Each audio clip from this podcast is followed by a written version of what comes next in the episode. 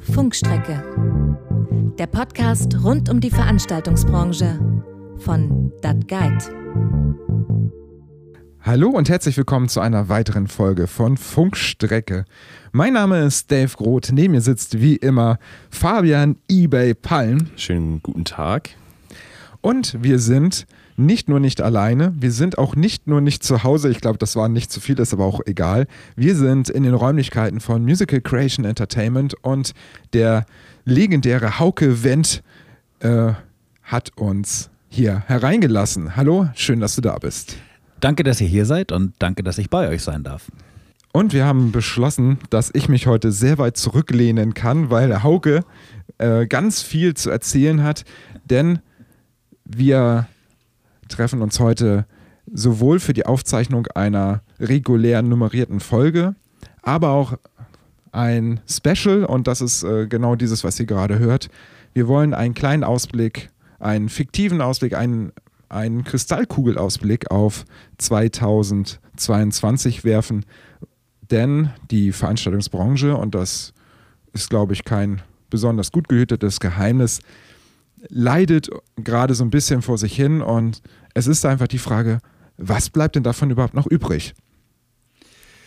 Das ist eine sehr gute Frage. Ne? Also wir wissen im Moment, glaube ich, tatsächlich noch sehr wenig. Wenn ich mich daran erinnere, als wir vor einem Jahr äh, die ersten Gespräche geführt haben, wir waren im ersten Lockdown und es stellte sich die Frage, wie geht es weiter? Da waren, glaube ich, fast alle davon überzeugt, dass das spätestens 2021 wieder losgeht. Und ja, 2020 wird ein schwieriges Jahr. Mal gucken, wie weit und so wie lang. Aber äh, mittlerweile redet ja kaum noch jemand von 2021. Und äh, die große Sorge ist natürlich beim Ausblick auf 2022, erstens aus aktueller Sicht ist das überhaupt realistisch, dass wir dann irgendwie schon wieder starten können. Und zweitens wird die Frage sein, wer ist denn überhaupt noch da zum Starten? Und äh, das bereitet mir tatsächlich schon ziemlich große Kopfschmerzen. Das ist eine Sorge, die wir, glaube ich, alle teilen. Mhm. Ähm, fangen wir doch aber noch mal kurz in der Jetztzeit an. Mhm. es gab vor nicht allzu langer Zeit einen Zeitungsbericht, in dem du dir ein wenig die Sorge von der Seele geredet hast. Genau. Und ähm, das hat auch dazu geführt, dass du dann nochmal dich auf Social Media zu Wort gemeldet hast, mhm. hast äh, nochmal klar Stellung dazu bezogen.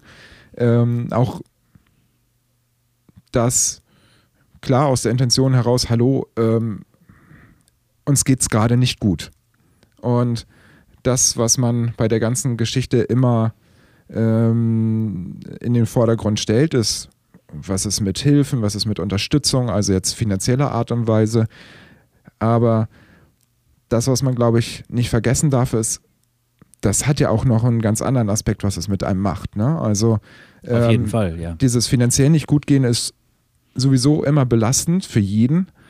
Aber wenn man das macht, was man liebt, was man jahrelang gemacht hat, was einfach viel, viel mehr als ein Beruf ist, da leidet ja auch die Seele drunter. Also ist es vielleicht nicht ganz damit vergleichbar, aber bei uns geht es mittlerweile so äh, scherzhaft, wenn wir irgendwann mal wieder dürfen, wir fangen ja fast von vorne an. Also so, wie baut man denn überhaupt wieder eine Veranstaltung auf? Also was sonst, kommst du in eine Location, äh, rollst die Cases aus dem Auto und und binnen kürzester Zeit steht alles und läuft alles und du machst dir gar keine Gedanken darüber. Ne? Und ähm, das wäre jetzt, wo wir, glaube ich, erstmal eine Stunde im Raum stehen würden, äh, ja, also wir könnten das hier dahin stellen.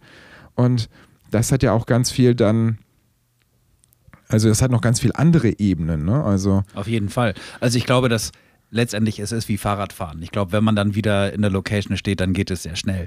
Aber die Locations werden anders aussehen, weil ich glaube, alle sind renoviert und sauber gemacht und ausgemistet. Da werden wir uns als erstes wundern, dass das tatsächlich ganz anders aussieht und sich ganz anders anfühlt. Und riecht. Und riecht, genau. Äh, das ist vielleicht ein positiver äh, Nebeneffekt, aber das, das grundsätzliche Problem ist natürlich absolut richtig. Es ist äh, finanziell eine, eine Riesenherausforderung gerade und ähm, die ist ja, diese Herausforderung ist ja auch relativ ungerecht verteilt. Also es ist ja jetzt nicht so, dass man sagen kann, die Unternehmen oder die Unternehmer oder die Künstler, die wirtschaftlich schwach oder schlecht aufgestellt waren, sind jetzt diejenigen, die leiden, sondern das verteilt sich ja nach ganz anderen Kriterien auf einmal. Wer, wer war investiert, wer hat große äh, Finanzierungen laufen, der ist auf jeden Fall noch mehr betroffen als jemand, der vielleicht ähm, einen ganzen Kostenapparat nicht hat. Diese, diese ganzen Situationen, die, die Einzelschicksale, die in unserer Branche gelten, die ähm, werden ja von diesen Hilfsprogrammen Übrigens ein Begriff, mit dem ich große Probleme habe, aber die werden von diesen Hilfsprogrammen ja überhaupt gar nicht erfasst. Und da denke ich, wäre es nach einem Jahr dieser Pandemie durchaus schon mal angebracht, äh, dass man da nochmal nachbessert. Und es wurde am Anfang ja immer versprochen, wir bessern nach, wir bessern nach. Und äh, das passiert meiner Meinung nach in einem viel zu langsamen Tempo. Ähm, es, ich kenne ganz viele Betroffene, die sagen, uns geht jetzt tatsächlich die Luft aus. Und auch da muss man sicherlich vorsichtig sein. Es gibt welche, die haben das schon am Anfang gesagt und die sind jetzt immer noch genau da, wo sie vor einem Jahr waren. Aber ich glaube, mittlerweile werden das, werden das immer mehr Leute. Und äh, über die finanzielle Problematik und natürlich auch die psychologische hinaus gibt es meiner Meinung nach das Problem der strukturellen Problematik. Also es ist so, dass, dass natürlich Kultur- und Veranstaltungsbranche in Deutschland ein, wahrscheinlich noch viel weniger homogener Bereich ist als in anderen Ländern. Wir haben die, die staatlich und städtisch und, und kommunal geförderten ähm, Institutionen in, in allen Bereichen und darauf können wir sehr stolz sein. Das ist ja auch immaterielles Weltkulturerbe und was weiß ich, ist alles super. Aber ich glaube, dass, äh, dass diese Verstrickung und diese, diese sehr schwer zu greifende Struktur es auch den Politikern noch mal viel schwerer macht, wirklich passgenaue Lösungen zu finden. Wenn ein Intendant eines großen Theaters oder der Leiter einer, einer Galerie über seine Probleme spricht, dann sind das ganz andere Probleme, als es ein freier Konzertveranstalter hat oder der Betreiber eines Kulturcafés. Und, ähm, und da ist es einfach wahnsinnig schwer, Lösungen zu finden, die für alle passen.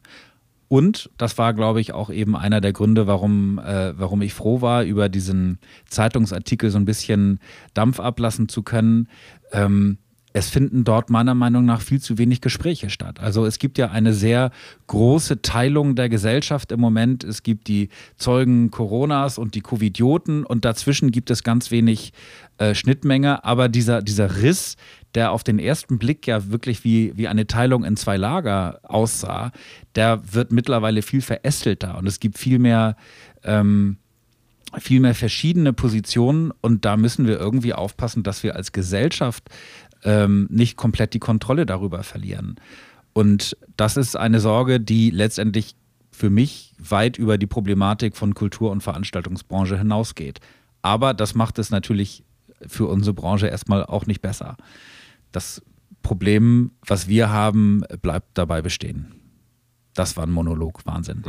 Ja, den muss ich auch erstmal kurz wirken lassen. ähm, du hast gesagt, du hast mit dem Wort Hilfsprogramme ein, ein Problem. Ja.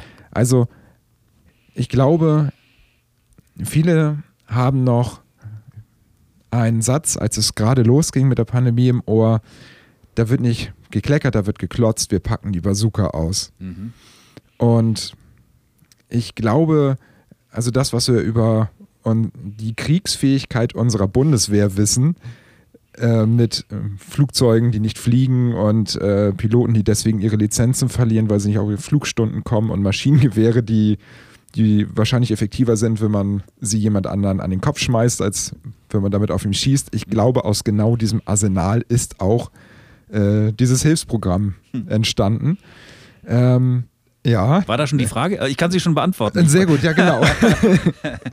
ähm, ich glaube, dass, dass natürlich diese ganze Situation auch für die, für die Politik und für die Entscheider bei uns im Land äh, zunächst sehr schwer war, weil man äh, überhaupt nicht wirklich darauf vorbereitet war, was, was kommt, wenn diese Pandemie jetzt ausbricht. Und ich weiß gar nicht, ob die Bazooka wirklich zu klein ist oder ob sie einfach nicht genug gezielt wurde. Ähm, und möglicherweise äh, würde man da, wenn man einfach nochmal nachjustiert, schon wesentlich weiterkommen. Ich, das grundsätzliche Problem, was ich mit dem Wort Hilfsprogramm habe, ist, dass man eine Entscheidung getroffen hat im, im letzten Frühjahr. Es wird ganz viel im gesellschaftlichen Leben heruntergefahren. Es ist staatlich verordnet.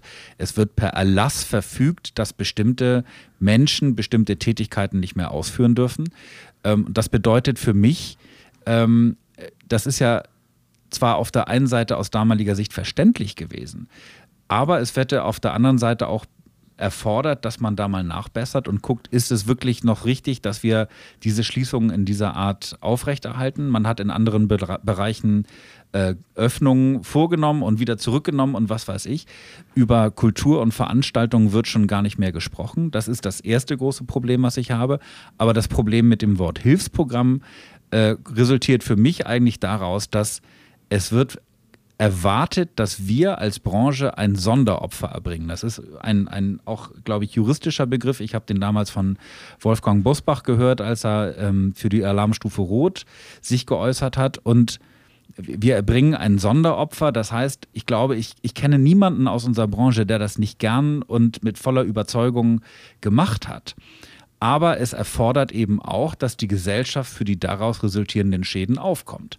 Und davon sind wir im Moment weit entfernt. Stattdessen legt man Hilfsprogramme auf und wir geraten in die Situation, dass wir Bittsteller sind.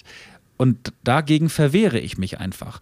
Wir sind nicht in dieser Krise, weil wir schlecht gewirtschaftet haben und wir sind nicht in dieser Krise, weil wir es verdient haben, sondern wir sind als Teil der Gesellschaft bereit, unsere Verantwortung gegenüber der Gesellschaft zu äh, übernehmen dann wäre es eigentlich aber auch selbstverständlich, dass die Gesellschaft ihren Teil der Verantwortung übernimmt. Und da sind wir im Moment einfach ein ganzes Stück entfernt. Und wir finden in diesen Diskussionen teilweise gar nicht mehr statt. Also, äh, was ich, was ich jetzt gehört habe, ähm, zum einen muss man sagen, wir sind nicht mehr dabei seit langer Zeit. Trotzdem gehen die Zahlen von Infektionen weiter nach oben. Also es reicht eben nicht aus, unseren Sektor zu schließen. Auf der anderen Seite weigert man sich beharrlich, wirklich da durchzugreifen, wo es dann vielleicht wirklich nicht nur wehtut, sondern auch mal effektiv zu einer Lösung kommen könnte. Darüber wird nicht gesprochen und stattdessen lässt sich am Montag der ähm, regierende Bürgermeister von Berlin, Herr Müller, damit zitieren, dass er sagt, wir reden doch jetzt nicht darüber, dass für Geimpfte und Genesene die Theater wieder aufgeschlossen werden.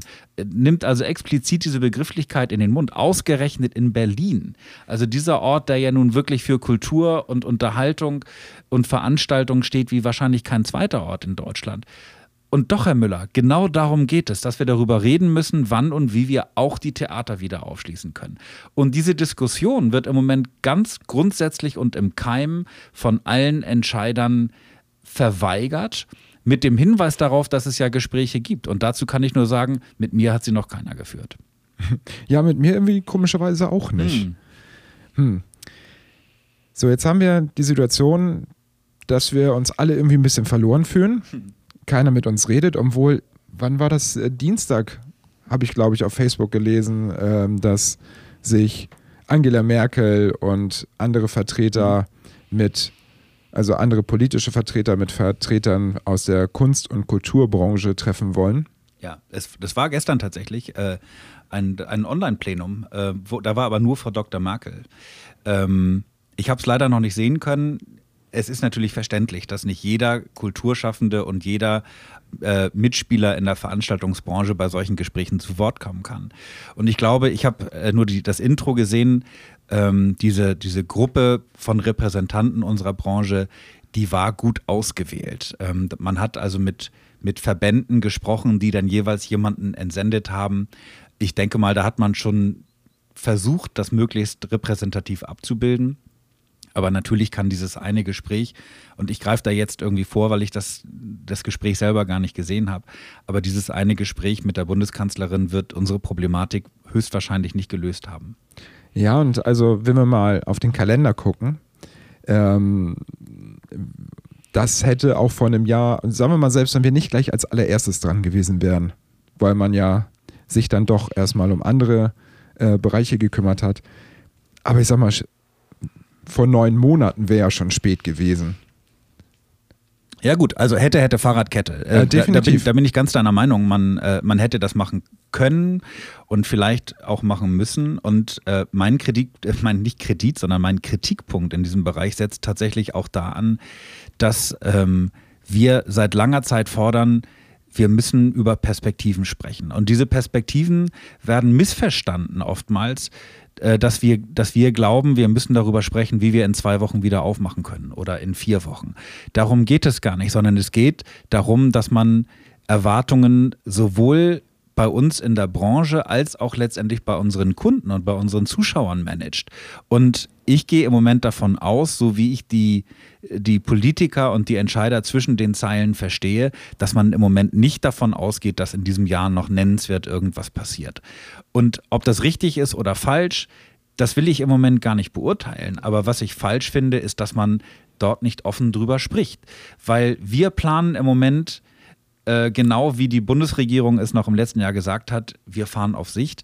Genau das Gleiche müssen wir auch machen. Wir warten auf den nächsten Landeserlass. Wir müssen immer genau gucken, was passiert. Jetzt kommt, jetzt kommt diese Bundesgesetzgebung. Also wir müssen mittlerweile gucken, was sagt der Bund, was sagt das Land, was sagt, das Kreis, was sagt der Kreis, was sagt die Gemeinde ähm, allein diese Lektüre ist mittlerweile so aufwendig geworden. Und wenn es wirklich bedeutet, dass in den Köpfen schon verankert ist, in diesem Jahr passiert nichts mehr, dann bitte sagt uns das doch, weil das gewisse Probleme natürlich vergrößert, aber diese Probleme bestehen ja ohnehin. Wenn wir dieses Jahr nicht spielen können und wenn wir diese, dieses Jahr nicht arbeiten können, dann wird es dadurch nicht besser, wenn man es uns nicht jetzt sagt, sondern später. Ähm, und es würde uns nur die Chance geben, dass wir uns auch viel besser darauf einstellen können. Das verstehe ich als Management von Perspektiven, dass wir offen darüber sprechen. Und wenn die Politiker sagen, Leute, äh, auch 2022 wird das nichts, dann denke ich, muss man darüber auch diskutieren können. Aber selbst wenn diese Entscheidung gegen unseren Willen und ohne unser Zutun getroffen worden sein sollte, bitte sprecht mit uns und, und nehmt uns ernst. Also ja, wir haben die Wahlen im September und das spielt möglicherweise auch irgendwie in den, in den Köpfen der, der zu Wählenden äh, eine Rolle. Aber wenn man uns abspricht, dass wir eine gewisse Mündigkeit mitbringen, dann fühlen wir uns irgendwann, glaube ich, auch nicht ganz so unrecht verschaukelt. Naja, und man hat ja auch das, das große, tiefgreifende Problem, ähm, ins Nichts zu planen. Also, wenn, wenn jetzt es die konkrete Aussage geben würde, 2021 und 2021 passiert nichts mehr, dann kann man ja in Anführungsstrichen die Füße stillhalten, finanzielle Mittel so weit runter, also die Ausgaben, die man irgendwie hat, so weit runterschrauben, wie es irgendwie nur geht. Ähm, wenn man ein Fahrzeug hat, das vielleicht vorübergehend abmelden, keine Ahnung was. Ähm, aber das Problem ist ja, dass man konsequent in der Erwartungshaltung handeln muss, mhm. dass es jederzeit wieder losgehen kann. Und wenn es nur für einen Zeitraum von vier Wochen ist, weil es dann wieder heißt, ah, wir machen wieder alles dicht, ähm, was ja aber natürlich auch bedeutet, dass irgendwie alles immer bereit sein muss. Ja. Und ähm, das kann ja gar nicht funktionieren. Also die, die Ausgaben, die man vor allem finanziell dadurch produziert, dass man konsequent bereit sein muss, ähm, übersteigen ja einfach im Moment die Einnahmen. Wenn die Einnahmen 0 Euro sind und die Ausgaben so wie vorher. 0 plus X. Genau, 0, 0 plus So, dann. Das ist ja eine Gleichung, die auf jeden Fall nicht aufgehen kann. Richtig. Also ich glaube, du sprichst da zwei ganz wichtige Punkte an. Äh, zurückgehend auf, auf Daves Einleitung. Natürlich ist es so, dass ein Teil dieser Ermüdung, die wir jetzt alle merken, genau aus dieser Problematik resultiert. Wir planen Projekte zwei, drei, vier, fünf Mal immer wieder. Es wird verschoben. Ähm, und wir wissen es aus der Schule, keiner kann die Konzentration über einen ganzen Tag halten. Aber das ist im Moment die Disziplin, die man von uns fordert. Es gibt ein Projekt, da sind die Karten vielleicht einmal für verkauft und für eine Show kann ich die Karte nicht ein zweites, drittes Mal verkaufen, genau wie der Hotelier das Bett für die Nacht nicht zwei oder dreimal äh, vermieten kann. Das macht es, glaube ich, auch sehr, sehr schwer. Und wenn, wenn ich dann an, an Theater- oder Konzertveranstalter denke, die im Lauf der Zeit ja ihr, ihr Personal durchbezahlen mussten, weil man Veranstaltungen immer wieder neu gebucht hat in einen Zeitraum, ja, das wird schon klappen, da können wir schon spielen. Nee, können wir doch nicht. Und dann wird wieder alles umgebucht. Aber gegen diesen ganzen Aufwand stehen ja keine neuen Einnahmen. Und es bedeutet auch, diese Mitarbeiter können nicht in Kurzarbeit gehen. Also da werden meiner Meinung nach durch dieses fehlende Erwartungsmanagement Kosten auch wieder aufgelaufen, die nicht nötig sind und wo es eigentlich ein Gebot der Fairness wäre, zu sagen, in dem Moment zumindest, wo ich weiß, pass mal auf, die nächsten zwei Wochen, die nächsten sechs Monate oder von mir aus auch das nächste Jahr, fangt gar nicht erst an zu planen. Das wäre fair. Und dass man das nicht immer äh, genau planen kann, weil wir nicht wissen, wie ändert jetzt sich äh, die Impfsituation, wie ändert sich die Situation durch mögliche Tests und wie entwickelt sich die Krankheit äh, oder die Durchseuchung oder wie auch immer. Das verstehe ich schon. Deswegen muss man da vielleicht nicht immer ein, ein Datum draufsetzen können. Aber bestimmte Schritte, und es ist doch klar, es gibt mittlerweile ja zumindest die Ansage, der wievielte Schritt dann möglicherweise die Öffnung von bestimmten Organisationen sein kann. Ähm, wenn man da eine klarere Perspektive hat, reden wir über Wochen oder reden wir über Jahre, das wäre schon mal ein Anfang. Naja, und dadurch, dass man ja immer in dieser ähm, Bereitschaft gehalten wird, mhm. ähm, es ist ja auch so, dass dieser ganz, also es ist ja nicht, dass eine Veranstaltung, wenn wir sagen, oh, wir dürften ab nächste Woche wieder was machen, mhm dann schließt er nicht die Tür auf und die Veranstaltung läuft, weil auf hm. einmal alle Leute da sind. Ne? Also alleine dieser immense Vorlauf, es planen, die Vorproduktion, Werbematerialien, ähm, Ticketverkauf. Die, die, Tickets und so dann überhaupt, nachdem man überhaupt eine Zielkundschaft irgendwo erreichen konnte, dann auch die Tickets abzusetzen und so weiter und so fort. Ähm, da reden wir ja nicht von einer Woche, bis sowas steht. Ne? Und das ja. be bedeutet dann auch, dass man äh, wenn es heißen würde, hey, pass auf, ab, ab Januar beispielsweise, um jetzt mal irgendeine fiktive Idee äh, in den Raum zu schmeißen, ab Januar könnt ihr wieder spielen.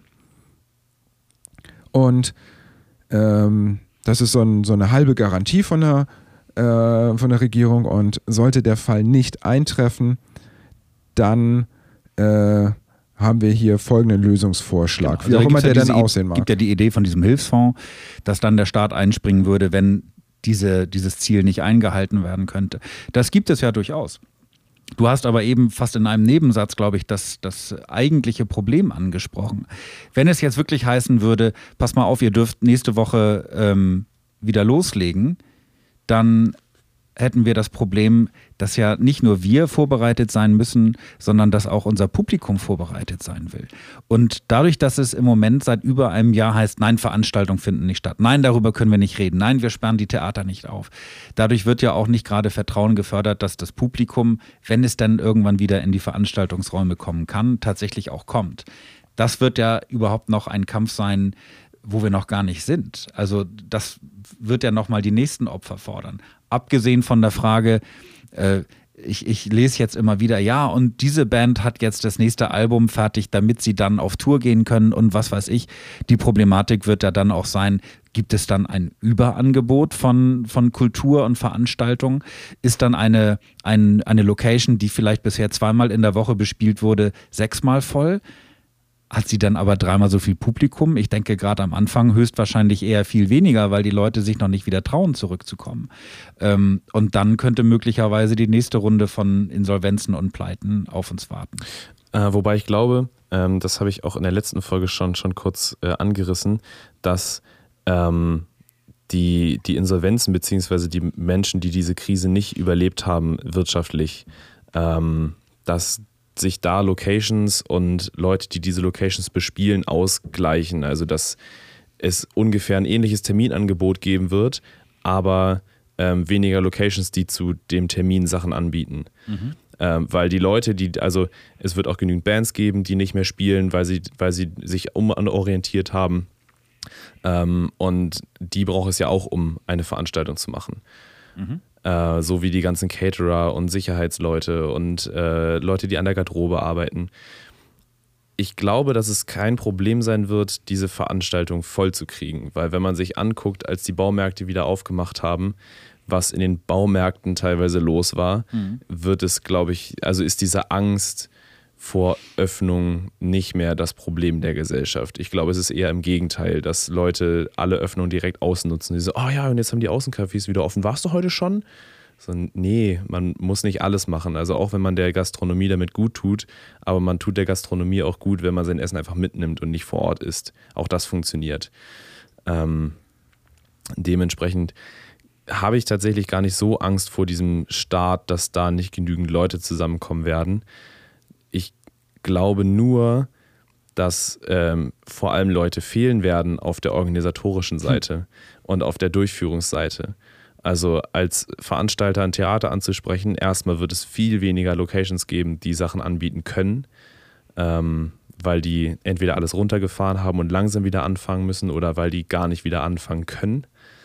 Und es fehlen dann wahrscheinlich auch ganz viele Leute, die, also was man ja immer unterschätzt, wie viele Leute an einer Veranstaltung beteiligt sind. Also ja. was auch gerade äh, so klein geredet wird, die, die Veranstaltungsbranche, wenn man alle KünstlerInnen, alle äh, Leute, die in irgendeiner Form mit Veranstaltungen ihr Geld verdienen, ist das nach der Automobilbranche die zweitgrößte Branche in Deutschland. Und das sind, das sind Fakten. Das ist nicht nur so, ja, glauben wir irgendwie. Es gibt dann darüber genügend Erhebungen. Und selbst wenn man die ganzen Freiberufler wie, wie KünstlerInnen rauslässt, ist es immer noch die drittgrößte Branche nach, ich glaube, der Tourismusindustrie. Und es hängen so viele Leute dran, die jetzt aber im Moment nicht mehr dran hängen. Also naja. ein, ein, wir machen eine Veranstaltung, wir müssen jemanden für die Security abstellen. Ja, wen denn? Naja, und es gibt ja noch so viele ähm, Berufsgruppen, die da, glaube ich, gar nicht in diesen Erhebungen drin sind, die das, ähm, diese ganze Veranstaltungswirtschaft nur teilbegleiten. Also sei es Näherinnen und äh, alles, was, was nur sekundär damit zu tun hat. Ja, oder auch ähm, InstrumentenbauerInnen, so die, also ganz viele, ganz viele Vorgewerke, die auch dadurch, dass wir Veranstaltungen machen und bestimmtes Material benötigen, ähm, sei es Versandhäuser, die Technik verkaufen, die werden auch gerade nicht ihren Jahrhundertumsatz machen. Hm. Habe ich gerade gestern Abend wieder gesehen, als ich durch meine favorierten äh, Shops gescrollt bin und das bei ganz vielen Artikeln auch tatsächlich, mag vielleicht auch ein Stück weit an diesem Containerschiff-Desaster im Suezkanal liegen, aber dass da bei ganz, ganz vielen Artikeln einfach steht, ja, voraussichtlich lieferbar in neun Wochen, äh, voraussichtlich wieder lieferbar in. Also äh, man merkt schon, dass auch, selbst wenn man jetzt das Geld hätte, um groß zu investieren, es schwer wird, das Geld, was man unter Umständen eh nicht hat, äh, überhaupt loszuwerden. Nee, los wird man es, man kriegt nur erstmal keine Gegenleistung. Ja, also das, das, das wird man natürlich sehen. Ich, ich hoffe erstmal, dass du recht hast, eBay, mit deiner äh, Einschätzung, dass es kein Problem sein wird. Äh, nat natürlich stirbt die Hoffnung zuletzt, also das, das wird man sehen. Die, die Problematik äh, geht ja aber auch nicht nur an die vorgelagerten ähm, Branchen oder, oder Berufe. Ich habe gerade gestern mit einem Journalisten gesprochen, der eigentlich davon lebt, dass Veranstalter bei ihm Werbung auf, seinem, auf seinen Portalen buchen. So, der hat im Moment natürlich da auch gar nichts. Und auch der versucht sich natürlich umzustellen auf Streaming-Geschichten und dann kann er für, für Streaming-Werbung schalten und so weiter. Ähm, aber das wird natürlich wahnsinnig schwer, auch für solche Leute dann zu überleben. Ich weiß, als letztes Jahr dieses Kulturfestival Schleswig-Holstein an den Start ging, hatte ich äh, einen, einen total freudig erregten Anruf einer freien Kulturjournalistin aus Kiel, die sagte ja, die fragte sich, er, er fragte ganz nett, wie es denn uns gehen würde und mit dieser ganzen äh, Lockdown-Geschichte und ob wir uns freuen würden, wieder, wieder spielen zu dürfen. Und dann meinte sie nur, ja, also ich hänge da ja genauso dran. Seitdem sie nicht mehr spielen, kann ich auch keine Artikel über Auftritte im Kultur- und Veranstaltungsbereich schreiben und entsprechend verdiene ich da kein Geld. Und das ist jetzt für mich das erste Mal auch wieder die Gelegenheit, überhaupt ein paar Zeilen zu schreiben und dafür meine Miete bezahlen zu können. Also das, dieser Kreis ist ja wahnsinnig groß. Ähm, Jetzt kann man sagen, okay, vielleicht bei den Zeitungen wird man dann wieder mehr Platz äh, im Feuilleton oder in dem, in dem Gemeindebereich finden. Aber der, der Kreis der Betroffenen ist natürlich wahnsinnig groß. Das wäre jetzt ja mal spannend, eine statistische Erhebung zu kennen, in der es darum geht, wie sich der Spartenanteil innerhalb einer Tageszeitung verändert hat in den letzten, sagen wir mal, 24 Monaten. Ja, also es gibt ja so ein paar Dinge, die man tatsächlich äh, zumindest vermuten kann. Also im, im Bereich Musical zum Beispiel hat eine der, eins der ganz großen Magazine, was normalerweise alle zwei Monate veröffentlicht wird, komplett den Betrieb eingestellt, weil die sagen, es gibt für uns nichts zu berichten. Das finde ich persönlich sehr schwer, weil natürlich sich ganz viel anderes tut. Es gibt ganz viele innovative Formate, es gibt Künstler, die die Dinge tun, ob, ob das das Veröffentlichen von Tonträgern ist oder Streaming-Veranstaltungen die einfach zu negieren und zu sagen, nee, es passiert nichts mehr, wir, wir berichten nicht mehr, ist dann eher auch schwierig. Aber das bedeutet natürlich, dass, dass ein kompletter Betrieb erstmal zumindest temporär eingestellt geworden, eingestellt worden ist. Und das ist natürlich heftig. Ja, und wir haben ja schon gesagt, wir wollen auch so ein bisschen in die Zukunft schauen, auf 2022. Ähm, haben wir ja auch immer so ein bisschen schon mal angeteasert, so was könnten wir uns denn vorstellen, ähm, wird es denn wohl geben oder nicht? Also wir hatten ja schon das Thema mit, wenn irgendwann die Tür aufgeht, dass bestimmt ganz viele Leute äh, hoffentlich in den Raum geflitzt kommen und ganz vorne stehen wollen und das hoffentlich auch viel exzessiver nutzen, äh, auch im Moment als bisher. Hoffentlich nicht nur die ganze Zeit aufs Handy-Display schauen. ähm, das habe ich auch schon in der vorigen Folge gesagt. Ich habe gerade einen Bericht darüber gelesen, dass in der Schweiz, wo es schon die ersten Öffnungen gibt, die ersten Dinge wieder stattfinden dürfen, die Branche ganz ausgehungert an Personal ist. Es gibt nicht genug Veranstaltungstechniker vor Mhm. Ort. Und ähm, das ist natürlich, ich sage mal, wenn wir jetzt von 2022 reden, von was weiß ich, heute in einem Jahr ist ja ein Jahr zurück, wo sich die ersten Leute umentschieden haben. Und in einem Jahr, dann sind es ja schon zwei Jahre. Ja. So, und ähm, ich glaube, wenn du auch dir vorstellst, du bist irgendwann in zwei Jahren, kommt jetzt jemand des Weges und sagt, du darfst jetzt wieder bei mir arbeiten. Weißt du, damals hat, äh, hast du bei mir jedes Wochenende äh, Cases äh, durch die Gegend geschubst. Ich brauche dich wieder, wir dürfen jetzt wieder. Und wenn du dann in einer anderen Festanstellung bist, kann ich mir schon vorstellen, dass die Freude groß ist, wieder so etwas machen zu dürfen. Aber du natürlich damit eine Sicherheit aufgibst, ähm, von der du dachtest, dass sie in deiner ursprünglichen Branche auch vorhanden ist, die dir aber genommen wurde. Also es ist natürlich auch ein psychologisches Spiel, ob du dich darauf einlässt. Und es wird ja auch sein, so dieses, "Ey, jetzt habe ich das zwei Jahre nicht gemacht.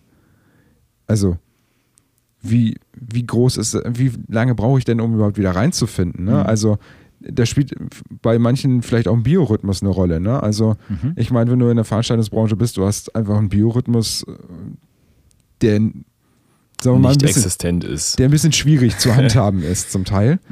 Ähm, und dann hast du dich irgendwie an ein neues Leben gewöhnt, wo du einen sehr regelmäßigen Tagesablauf hast, was weiß ich, du hast Frau und Kind oder Frau und Mann, äh, nee, Mann und Kind wollte ich sagen.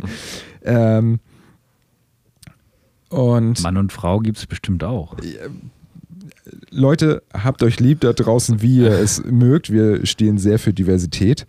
Ähm, du hast ein paar PartnerInnen mit eventuell Nachwuchs und hast dir dann über ein, zwei Jahre auch einen, äh, einen Rhythmus angeeignet, der vielleicht schulkonform ist und alles, was dazugehört, damit dieses Zusammenleben funktioniert. Und dann kommt jemand und sagt, so, du darfst jetzt wieder das, was du eigentlich schon seit zwei Jahren nicht mehr machst, wo du dich wieder reinfinden müsstest und eigentlich war das mal für dich äh, ge- gefühlt krisensicher, hat sich jetzt gezeigt, ist nicht, willst du das?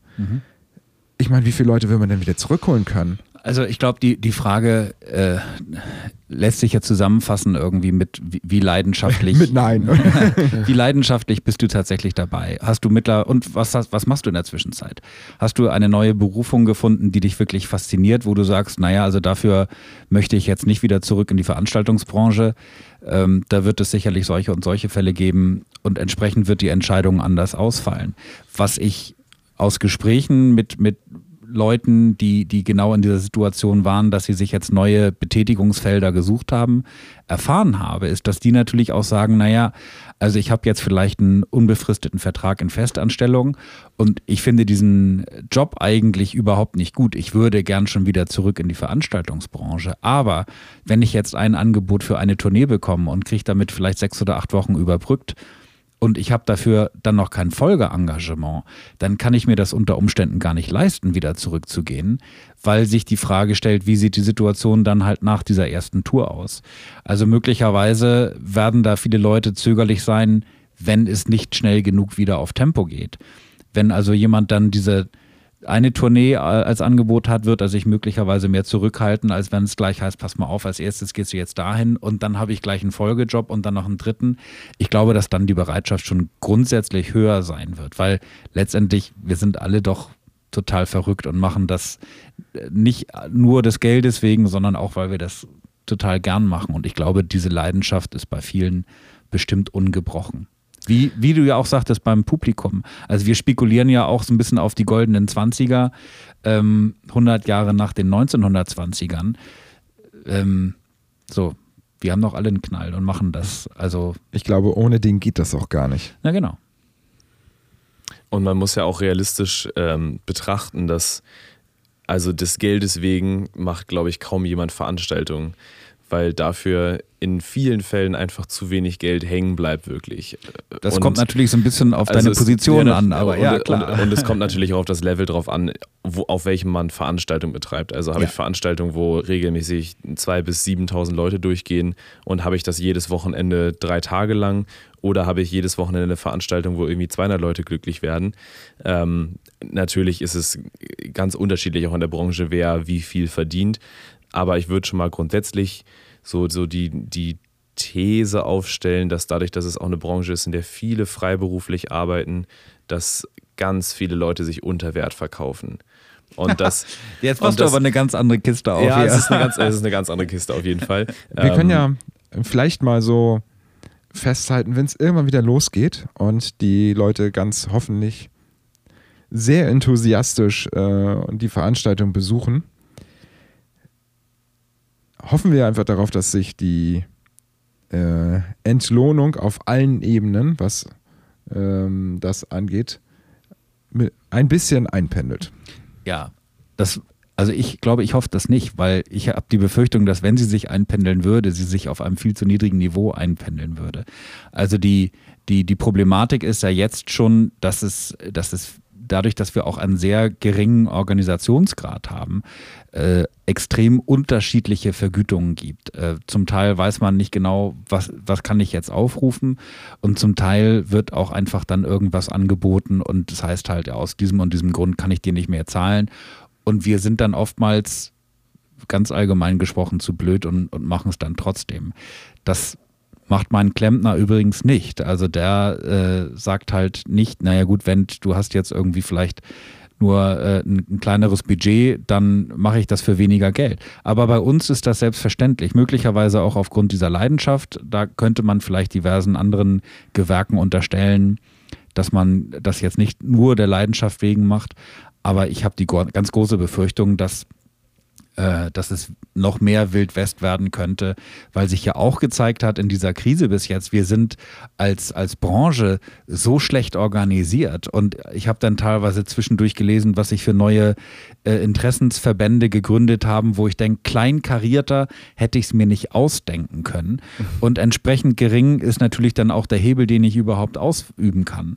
Und da sind wir jetzt mal ganz allgemein gesprochen und von, äh, von einigen Ausnahmen abgesehen, selber schuld. Wir sind so schlecht organisiert, dass man uns dann auch gern mal überhören kann. Und wir haben halt keine Lobby. Also es sind halt nicht drei große Firmen, sondern es sind halt einfach so viele verschiedene individuelle Leute, dass man dieses Gesamtschicksal ja nicht an einer Zahl messen kann. Also es ist nicht, ah, das Unternehmen hat jetzt so und so eine große Umsatzeinbuße, ähm, das übertragen wir jetzt auf die Branche ähm, bei der Automobilindustrie, wie viele Automobilhersteller gibt es in Deutschland? Irgendwie vier, fünf. Und die haben einfach eine große Lobby und sagen, pass auf, wir haben alle so und so viel Umsatzrückgang. Bei denen ist es auch nicht so unterschiedlich. Also ich glaube, dass ganz viele Leute in dieser Krise auch sogar vielleicht profitieren, wenn sie sich frühzeitig dafür interessiert haben, äh, das Streaming-Geschäft aufleben zu lassen. Mhm. Also bevor es cool war, also bevor es in der Krise irgendwie auch notwendig wurde dass die vielleicht in der Krise sogar ihre Marktstellung verbessert haben. Weil eben die Technik dann da war und man halt einfach einen, quasi einen Start vor allen anderen hatte. Und auch mit den Jobs lässt sich an sich Geld verdienen, wenn es auf einem vernünftigen Niveau passiert und halt auch die Zuschauer dafür bereit sind, in irgendeiner Form zu bezahlen. Aber es gab genug Veranstaltungen online, wo man auch, ich glaube, es gab viele, also von der Telekom, glaube ich, gab es viele Veranstaltungen, irgendwie streamingmäßig, dieses Telekom 360 heißt das, glaube ich. Ähm, auch da hängen Veranstaltungstechniker hinter, die irgendwie die Organisation dafür gemacht haben. Ja, aber, aber es macht es natürlich auch schwer, gerade in dieser Anfangszeit, ähm, und das, da geht die Kritik ganz klar auch in, in, Richtung von, ich sag mal, uns Künstlern. Es wurde wahnsinnig viel umsonst rausgehauen, weil ich ja, mich zeigen Fall. wollte und weil ich mich unbedingt meiner, meinem Publikum präsentieren wollte. und dass ich dann aus dieser Nummer nur noch ganz schwer rauskomme, indem ich sage, so, und jetzt müsst ihr dafür Geld bezahlen. Das war irgendwie so ein bisschen abzusehen. Und dann ist die, diese, so, so eine Aktion wie von der Telekom natürlich auch ein bisschen zweischneidig zu sehen. Warum soll ich jetzt für ich sage jetzt mal, einen relativ kleinen Künstler gutes Geld bezahlen, wenn ich es bei der Telekom beim großen Künstler umsonst bekommen kann. Ja. Ähm, also da haben wir uns sicherlich auch nicht leicht getan. Und ähm, ich glaube, mit dem Organisationsgrad, du hast die, hast die Automobilindustrie angesprochen, da denke ich, die ganzen Konzerne sind sich oftmals auch, zumindest was die, die öffentliche Wahrnehmung betrifft, Spinnefeind und kämpfen gegeneinander mit harten Bandagen. Aber wenn es um die Lobbyarbeit geht und wenn es darum geht, die Industrie darzustellen, dann arbeiten die zusammen. Und das tun wir leider nicht. Oder nicht ausreichend genug. Ja. Also sonst würden Veranstaltungen nicht funktionieren, wenn man nicht zusammenarbeiten würde. Nee, dass, ich, also, dass, dass wir zusammenarbeiten, ich glaube, das wird wahrscheinlich kaum eine andere Branche so gut können wie wir. Ja. Aber ich meine in der Arbeit nach außen. Ja, in der Arbeit nach außen vor allem, genau. Also es, es hat ja auf, auf Demonstrationen hat es ja ganz okay funktioniert ähm, mit der Organisation und dass irgendwie auch viele verschiedene ähm, Zweigbranchen der, der großen Veranstaltungsbranche vertreten waren. Ähm, aber ich fand auch die mediale Abdeckung jetzt nicht besonders berauschend. Hm. Also ähm, wir sind selber in Hamburg bei, einer, bei, bei der Autodemonstration mitgefahren für eventuell nie wieder. Da waren 400 Fahrzeuge, glaube ich ähm, statt 120 geplanten. Also es ist eine wahnsinnig riesige Demonstration gewesen. Und ich glaube, das Einzige, was man irgendwie, wo man auch extra, also wo man schon nach suchen musste, um es zu finden, war ein NDR-Beitrag. Also es hat es weder irgendwo ins Hauptprogramm geschafft, in irgendeinem nennenswerten Sender, der überregional agiert, äh, noch irgendwo online auf eine Titelseite oder sonst was. Und das reicht halt nicht für, für irgendwie eine Demonstration, mit der man irgendwas erreichen möchte, wenn es irgendwo auf einem Lokalsender in den 19 Uhr Nachrichten läuft und nicht in den 20 Uhr Nachrichten. Ich kann dir da leider nicht widersprechen. Aber wie ändern wir das? Das äh, ist, glaube ich, also es ist gerade letztes Jahr sind so viele Sachen in der Veranstaltungsbranche passiert, so viele große Hilfeschreie, die nicht gehört wurden. Ähm, du hattest es vorhin angesprochen, dass es vielleicht, auch wenn man sich über die Form auf jeden Fall streiten kann, prominente Gesichter braucht, die auch mal anecken. So. Mhm. Um irgendwie, also es hat einen riesen Aufschrei um dieses alles Dichtmachen gegeben, aber das war in dem, im letzten halben Jahr das Einzige, was irgendwie im Entferntesten mit der Veranstaltungsbranche oder mit SchauspielerInnen und KünstlerInnen ähm, medial abgedeckt wurde. Mein Gefühl zumindest. Mhm. Und es ist sogar mein Interessengebiet, beziehungsweise wenn ich auf Facebook gehe, ist es sogar, sogar meine, mein, meine, mein Filter. Also das ist ich, deine Bubble. das ist meine Bubble. Ich bin da drin und ich bekomme es nicht mit. Ja, genau. Und, und das ist natürlich erstmal grundsätzlich schwierig, dass die prominenten Gesichter unserer Branche in der Regel die sind, denen man das nicht ernst nimmt, wenn sie zum Beispiel auf finanzielle Schwierigkeiten hinweisen. Ne? Ah, der macht doch sowieso die Millionen mit seinen Schallplatten ja. oder mit seinen Shows oder was auch immer. Ähm, und wenn jemand anders aus dem zweiten Glied nach vorne läuft, dann hat er einfach nicht das Gesicht, was man kennt. Äh, und es gibt natürlich, das sollte man vielleicht auch nicht unerwähnt lassen, etliche von den großen Namen, die sich in der letzten Zeit versucht haben zu engagieren. Also ich denke da zum Beispiel an Herbert Grönemeyer, der ja äh, auch in der Szene dafür bekannt ist, dass er sich nicht nur bei solchen Demonstrationen auf die Bühne stellt, stellt und, und große Sprüche kloppt, sondern dass der ja wirklich eine überaus große soziale Ader hat und sich, sich sehr loyal seinem Team gegenüber verhält. Ähm, also sowas hat es ja auch gegeben. Aber unterm Strich muss man sagen, wir sind da, wo wir sind. Und offenbar war das einfach dann, das ist zumindest meine Auffassung, nicht genug. Ja, wir hatten in einer Folge, die haben wir letztes Jahr aufgenommen. Die haben wir, glaube ich, genannt äh, das Ende des Undercover-Technikers oder irgendwie so. Das ist ne? ja das Ende des Techniker-Undercovers. Genau. Ähm, da hatten wir so ein bisschen die These aufgestellt. Bisher war es ja so, dass ganz viele Gewerke, die mit einer Veranstaltung zu tun haben, so unpräsent waren, also hast du sie nicht mhm. mitbekommen, waren sie gut. Mhm. So, das ist so das, was so man eigentlich von Personenschützern und so erwartet. Ähm, aber dass man sich da vielleicht auch selber für so eine Krise wie jetzt keinen Gefallen getan hat. Auf der anderen Seite muss man ja aber auch sagen, ich meine, vielleicht war es ein bisschen blauäugig, nicht da drauf vorzuplanen. Aber wer hätte, wer hat denn für eine Pandemie vorgeplant? Also ja, ja, offenbar ja viel zu wenige. Und, und wenn ich mir dann anschaue, es gibt diese Definition, was ist systemrelevant, was ist nicht systemrelevant. Ähm, klar kann man da unterschiedliche Auffassungen vertreten, aber dass wir überhaupt nicht äh, in diesen Diskussionen vorkommen nach einem Jahr und wenn ich mir anschaue, was ja mittlerweile offenbar priorisiert wird gegenüber dem, was wir machen. Also im Laufe der Zeit dachte ich mir zum Beispiel, es wird wahnsinnig darüber diskutiert, dass man für teures Geld eine Corona-Warn-App ähm, entwickeln lassen hat und die aber so kastriert ist im Prinzip, weil uns der Personen- und der Datenschutz so extrem wichtig ist. Und ich finde das auch wichtig. Aber man nimmt dafür in Kauf, dass bestimmte andere Dinge, die, wenn man das zumindest für dieses spezielle Projekt etwas anders gehandhabt hätte, dass die dabei draufgehen. Dann denke ich, okay, also gefühlt ist die, der, der Schutz von möglichen Datengeschichten viel wichtiger, als dass man es ermöglicht, dass wir irgendwann wieder zur Arbeit gehen können. Und es geht ja nicht nur darum, dass wir unsere Familien und uns selbst ernähren wollen, sondern es geht ja auch darum, dass wir einen gesellschaftlichen Auftrag haben. Und den können wir im Moment einfach nur noch extrem eingeschränkt wahrnehmen. Und trotzdem wird nicht mal drüber diskutiert. Möchtest du einmal, also wir, wir reden ja immer jetzt die ganze Zeit relativ unkonkret. Also wir, wir reißen immer so ein Thema an mhm. und ähm, das Ganze hat, und das hast du eben nur kurz äh, gesagt, diesen gesellschaftlichen Auftrag. Mhm.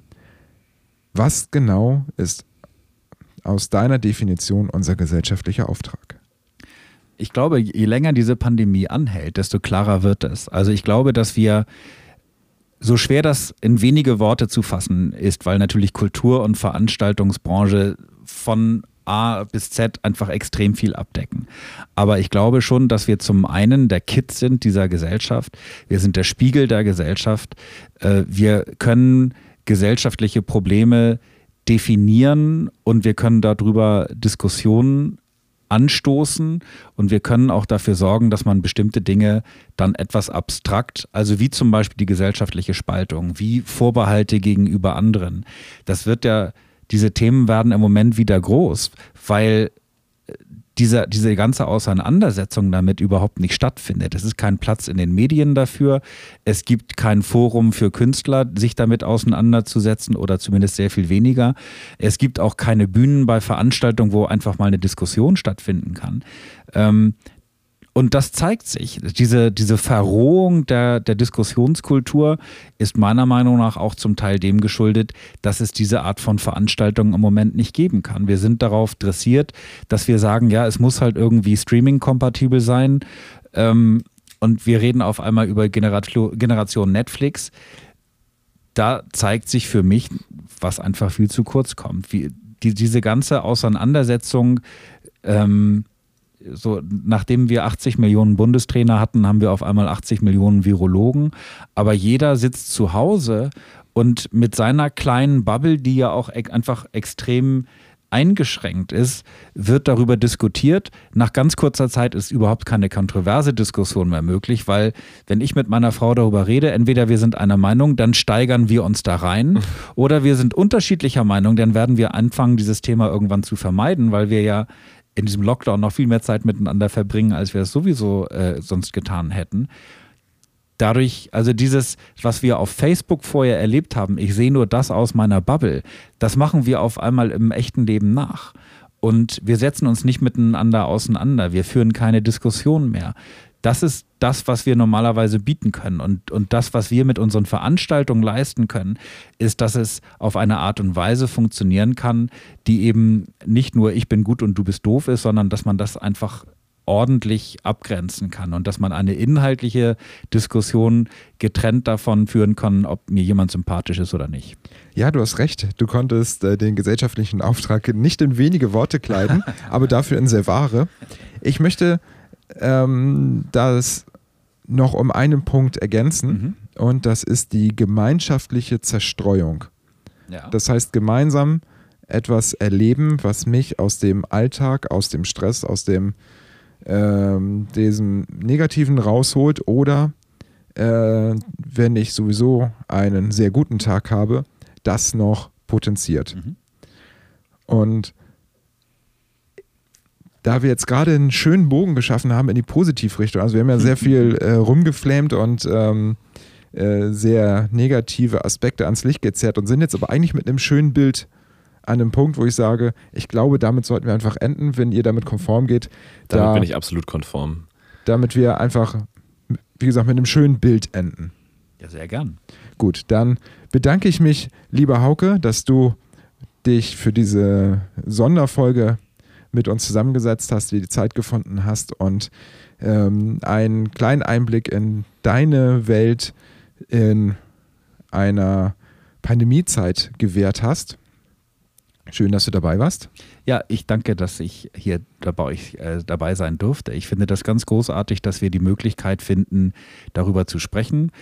Hätte von mir aus gern noch etwas äh, ja, ausführlicher? Nee, nicht ausführlicher, sondern kontroverser stattfinden so. können. Ähm, weil das, glaube ich, etwas ist, was, ähm, was uns im Moment fehlt. Aber wenn wir einer Meinung sind, dann macht es auch keinen Sinn, kontroverse Gespräche zu führen. Danke euch. Ja, wir, sonst kommen wir irgendwann in zwei Wochen nochmal wieder und bringen irgendjemanden mit, den wir gefunden haben, der so ganz gar nicht deiner Meinung ist. Ja, die Leute vermeiden im Moment ja so ein bisschen die Diskussion. Also wenn ihr das schafft, herzlich gern. Sehr gut. Und auch äh, lieber Fabian eBay Palm, schön, dass auch du wieder an meiner Seite warst. Ja, sehr gerne. Ähm, ich äh, wiederhole wieder meinen Standardsatz. Bei äh, so tollen Gästen ähm, ist es für mich, für mich natürlich eine Selbstverständlichkeit, an diesem Mikrofon zu sitzen und ähm, auch so, so es möglich ist, eine Bühne zu schaffen für die Menschen, die äh, Sachen zu sagen haben, die auf jeden Fall gehört werden sollten. Und ähm, genau, da noch anschließend ein kleiner Werbeblock. Äh, geht natürlich oder sucht gerne äh, nach der Musicalschule Ahrensburg und nach Musical Creations Entertainment. Ähm, gibt es bei Instagram, bei Facebook bestimmt auch.